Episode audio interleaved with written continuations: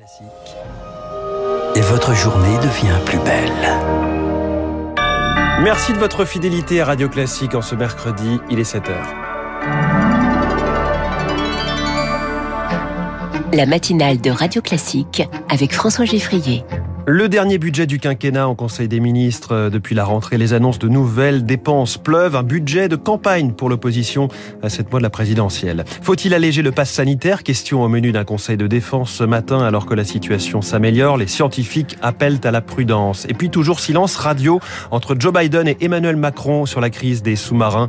Leurs ministres des Affaires étrangères vont se croiser aujourd'hui à l'ONU. Budget 2022, est-ce un texte à trous? Deux points de vue à suivre. François Vidal des à 7h10 qui valide le choix de ne pas casser la reprise. Pas sûr qu'Agnès Verdier-Molinier soit du même avis. Elle qui dirige la fondation IFRAP et lutte de longue date pour que les comptes publics soient tenus. Elle est notre invitée à 7h15. Puis ce sera David Abiker avec la presse du jour juste avant 7h30. Bon début de journée. Radio classique. Lucille Bréau, c'est donc le jour J pour le budget. Et oui, le dernier du quinquennat, il est présenté ce matin en Conseil des ministres alors que le quoi qu'il en coûte prend fin dans quelques jours et que les annonces de nouvelles dépenses pleuvent littéralement depuis la rentrée.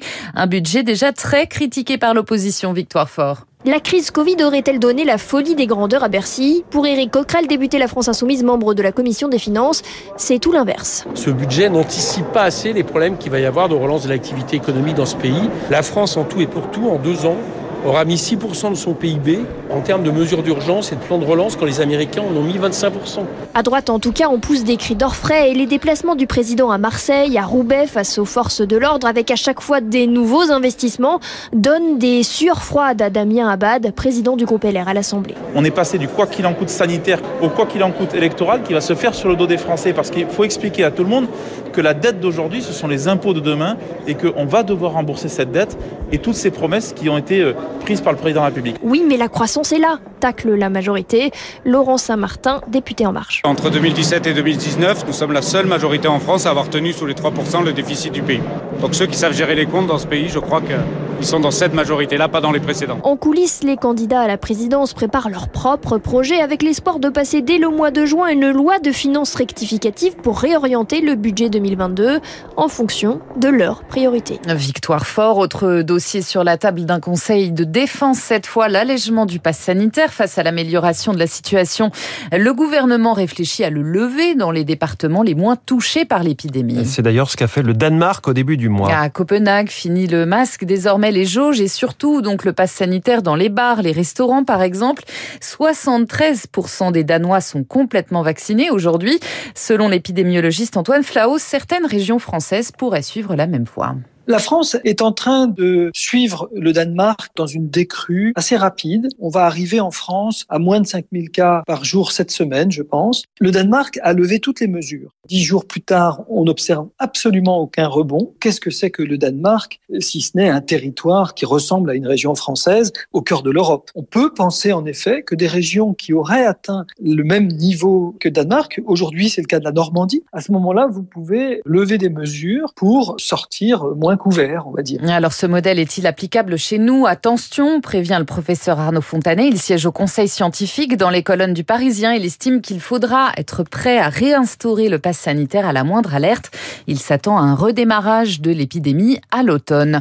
Situation critique à l'hôpital de Mulhouse. Il a été contraint de déclencher le plan blanc par manque de soignants vaccinés. Près de 170 salariés ont été suspendus. La crise des sous-marins, toujours pas d'échange entre Emmanuel Macron et Joe Biden. Leurs ministres respectifs des Affaires étrangères, Jean-Yves Le Drian et Anthony Blinken, vont se croiser aujourd'hui à l'ONU lors d'une réunion avec leurs homologues, mais aucun tête-à-tête non plus n'est programmé. Hier, Emmanuel Macron s'est entretenu avec le Premier ministre indien, Narendra Modi. Les deux pays ont réaffirmé leur volonté d'agir conjointement dans la zone Indo-Pacifique. Une maigre consolation pour Paris. Pour Jean-Vincent Brisset, il est géopolitologue à l'IRIS.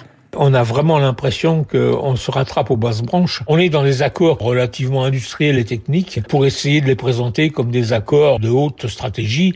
La France a voulu jouer au-dessus de ses moyens euh, militaires. Elle se retrouve à l'heure actuelle en train d'avoir un comportement qui est pas pris au sérieux par les acteurs dans la zone, que ce soit les acteurs avec lesquels on pourrait euh, être des adversaires comme la Chine, ou que ce soit les acteurs avec lesquels on pourrait être des alliés comme les États-Unis, la Grande-Bretagne ou l'Inde. Des propos recueillis par Eric Emmanuel Macron, soutenu par Nicolas Sarkozy dans cette crise. L'ancien président estime qu'il a eu raison, je cite, d'agir aussi fermement. Une nouvelle fusillade à Marseille. Hier, elle a fait un mort et deux blessés dans les quartiers nord. L'une des victimes était connue des services de police. La rémunération des agriculteurs en débat au Sénat. Vous y, vous y pensez peut-être en, en faisant vos courses. Comment être sûr qu'ils sont justement payés quand on achète un produit? Eh bien, les sénateurs examinent aujourd'hui la proposition doit Egalim 2 pour leur donner plus de marge de manœuvre dans la négociation des prix payés pour la vente de leur production. Lauriane Tout-le-Monde.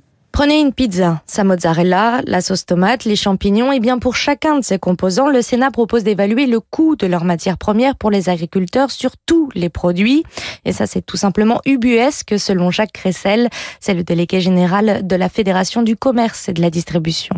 C'est une proposition totalement irréaliste du Sénat qui consiste à dire qu'on ne va pas s'occuper seulement des matières premières les plus importantes, euh, mais qu'on va regarder tous les éléments y compris le sel, le poivre, l'huile, c'est totalement inapplicable. Il faut par ailleurs afficher le prix d'achat des produits aux agriculteurs. Le Sénat accepte plus de transparence mais pose quelques limites. Petite victoire pour les industriels. Dominique Chargé, président de la coopération agricole. Nous n'avons pas de problème pour pouvoir faire assermenter le fait que les hausses et les évolutions de tarifs qui sont demandées sont justifiées.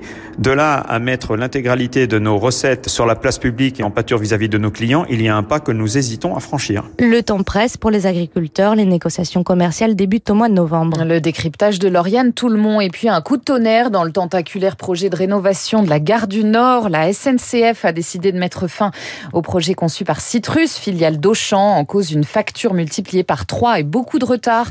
Le chantier ne sera jamais livré pour les JO de Paris 2024. Un nouveau projet moins ambitieux va être élaboré avec les acteurs publics concernés. Merci Lucille Bréau. Prochain journal à 7h30 avec Charles Bonner. Dans un instant, le rappel des titres de l'économie. L'édito de François Vidal des Échos favorable à un budget qui ne casse pas la reprise. Puis Agnès Verdier-Molinier favorable à un budget qui ne casse pas les comptes publics. Radio Classique.